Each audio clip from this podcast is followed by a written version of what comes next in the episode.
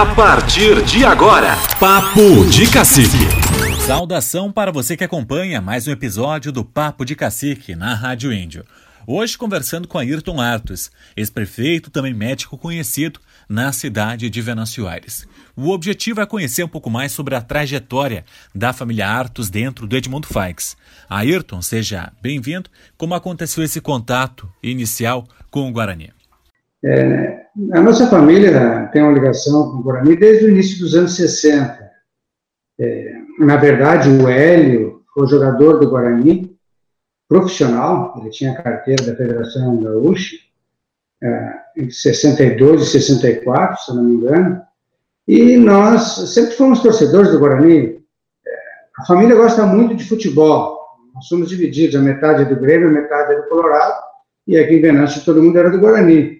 E acompanhávamos o Guarani nos jogos de Santa Cruz, é, em Igrejinha, em Lajeado, e aqui não, nós não perdíamos nenhum, nenhum jogo. Né? E depois, com o tempo, a família também foi se envolvendo né, na direção do clube, no departamento médico. Em várias situações e circunstâncias, a gente esteve presente testemunhando a história do Guarani. Muitas pessoas lembram do senhor dentro da diretoria do clube. Como foi isso, esse contato, para fazer parte desse momento? É, eu, eu sempre fui. Tem um grupo no Guarani, há uns 30 e poucos anos, que esse grupo todo ano compra uma rifa e, e faz parte do conselho deliberativo do clube, né? Então, eu sempre participei desse grupo, né? fui conselheiro a vida toda desde que eu voltei para Venâncio em 87. E desse pessoal é, sai a direção do clube. Então, todos, não só eu, todos somos é, indagados e convidados para participar da direção ao longo desse tempo. E a maioria não tem tempo e, e tem dificuldades também para assumir esse, esse cargo, mas eu atuava já nos anos 80 e 90 no departamento médico do clube, muitas vezes eu, eu tive, uh, muitas vezes eu tive, uh, eu tive que viajar com, com, com, o clube como médico, e, e, e, no ano de 2000, quando Odilo Waffles foi presidente, o falecido Odilo, que era um grande amigo, um grande parceiro, ele me convidou para ser vice-presidente. Mas antes, antes disso, assim, muitas pessoas da família já tinham participado da seleção do clube. É, a família Artos, bem tradicional dentro do clube, da diretoria. Além do senhor, quem mais fez parte aí? Se eu fosse, se eu fosse assim, tentar fazer um resumo cronológico, o pai foi presidente uh, no, em 1970 e, e 69, 70, e participou da diretoria naquele tempo, assim, um clube assim, bem amador. Depois o Celso foi presidente em 89, o Luiz Paulo foi presidente em 93 ou 94, eu não me lembro. No, no, no, no início dos anos 2000, o Celso foi presidente de novo, e o Hélio foi, foi vice-presidente como eu. Então, é, e fazendo parte da direção, do conselho, isso a gente sempre, sempre esteve presente, aí todo mundo, né? E cada um comprava um, um número da rifa, pagava as mensalidades, comprava uma cadeira para tentar, tentar ajudar o clube. E todos participaram um pouco do departamento médico. Mas eu me lembro mais o Hélio, que dava uma mão, e eu e o Luiz Paulo, junto com outros profissionais que ficavam na retaguarda, especialmente da traumatologia, e, e juntos a gente é, tentava segurar as pontas ali na parte médica, que era, era tudo também muito amador na época, né? E, e, participando das atividades do clube, né? Então, mas sempre, sempre como torcedores, né? Sempre, sempre com um trabalho uh, de doação, torcendo para o Guarani uh, engrenar, torcendo para o Guarani uh, ter sucesso. E nesse período, muitas vezes, o Guarani fez muito bonito né? no, Campeonato Gaúcho, aí, em várias competições. Passando esse primeiro momento da história, essa ligação da família Artes falava sobre essa parte mais médica. Como médico de jogo, teve algum lance mais grave que presenciou nas partidas? Algum caso que marcou? Olha, uh, essa questão, assim, ela, a medicina esportiva, ela, na, na realidade, no, no momento, assim, as questões de gravidade que envolvem fratura, elas não são muito comuns. A maioria, do, a maioria dos casos ali dentro do campo, acho que é, é mais importante até a, a, presença do massagista do que do médico, né? O médico, ele, num segundo momento, ele, ele constata lesões ligamentares, ele, ele constata lesões musculares ou até lesões ósseas. Porque quem determina realmente se o jogador fica ou não fica no jogo, com raras exceções, que é um diagnóstico precoce, é a dor. A pessoa não tem dor, ele, ele joga, ele, com dor ele não joga, né? E quem joga com dor agrava a doença, porque a dor é um aviso que tem alguma coisa errada. O, o, que, o que me lembra, assim, que é um fato é, excêntrico até, foi que, que eu, eu, era, eu, eu deixei, em 2009, quando assumi a prefeitura, me afastei da medicina tanto do hospital como do consultório, e então fiquei fora do exercício profissional por oito anos. Quando eu saí da prefeitura, eu estava recomeçando a atender né, no, no, no, posto de saúde e também na clínica. Aí um dia o presidente do Guarani me ligou e disse, olha, nós estamos sem médico e sem médico a federação não autoriza e tu tem que dar uma mão, né? Sabe, ah, eu vou lá.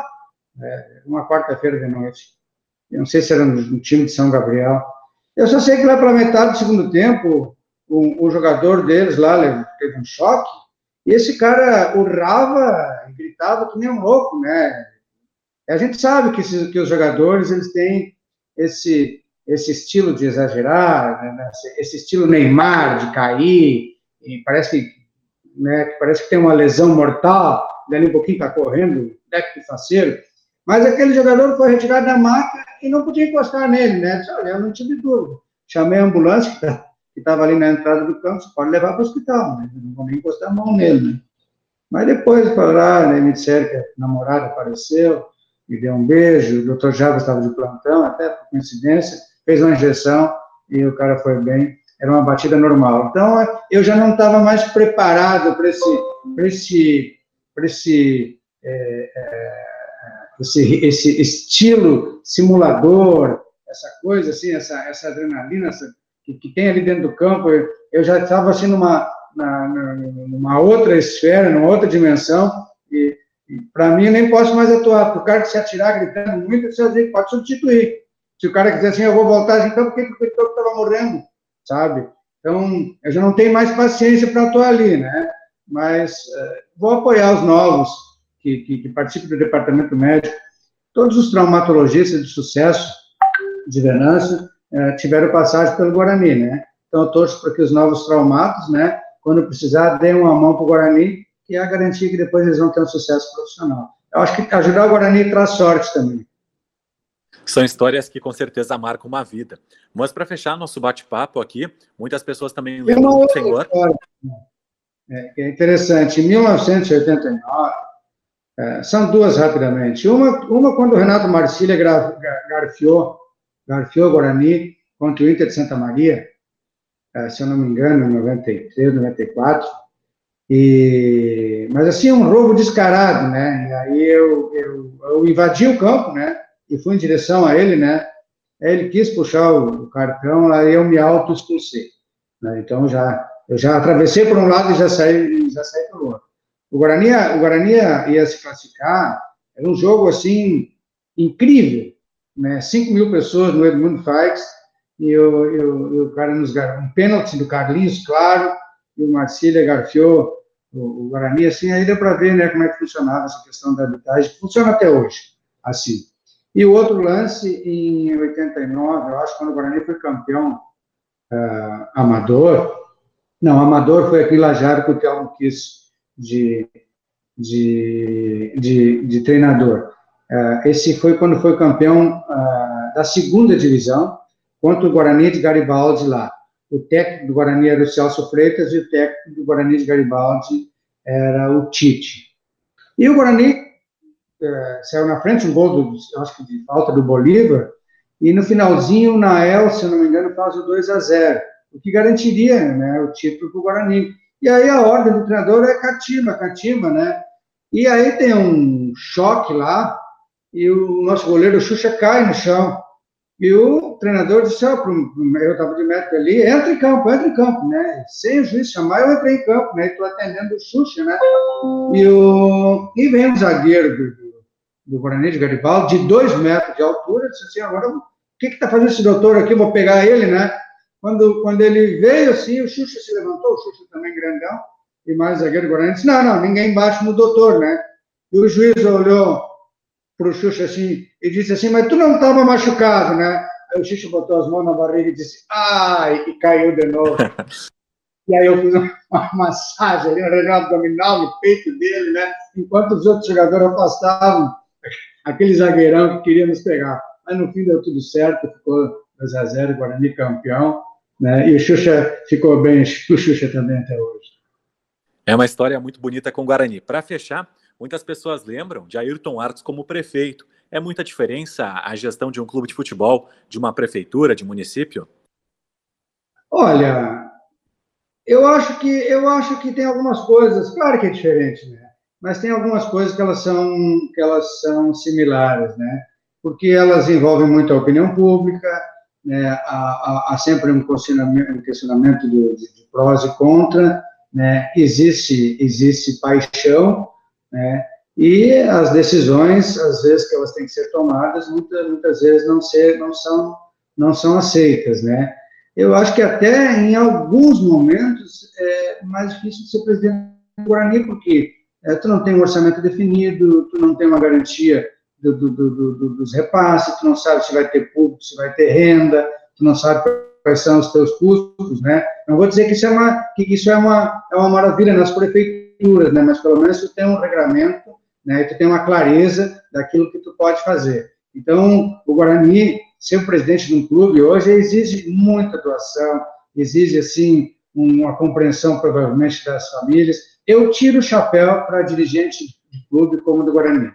Né? Eu sempre que, que posso apoio. Hoje eu vejo ali o Sérgio é, com esse esforço muito grande como presidente, mas ali eu vejo o Bresciani, eu vejo Milton Craft, né, as pessoas eh, se doando. Se não é, se não é essa gente, o clube está fechado. E, e, antes deles tinha outros, e antes dos outros tinham outros, né? Então, nos últimos 50 anos, os venezuelenses têm mantido o Guarani. Quem sabe ali adiante, né, os ventos começam a soprar de novo, a atividade econômica de Venâncio permite que algumas pessoas uh, mais bem aquioadas possam colaborar mais, né? E aí sim fica mais fácil para esses dirigentes poder conduzir o clube aí e o Guarani voltar a ser vitorioso novamente.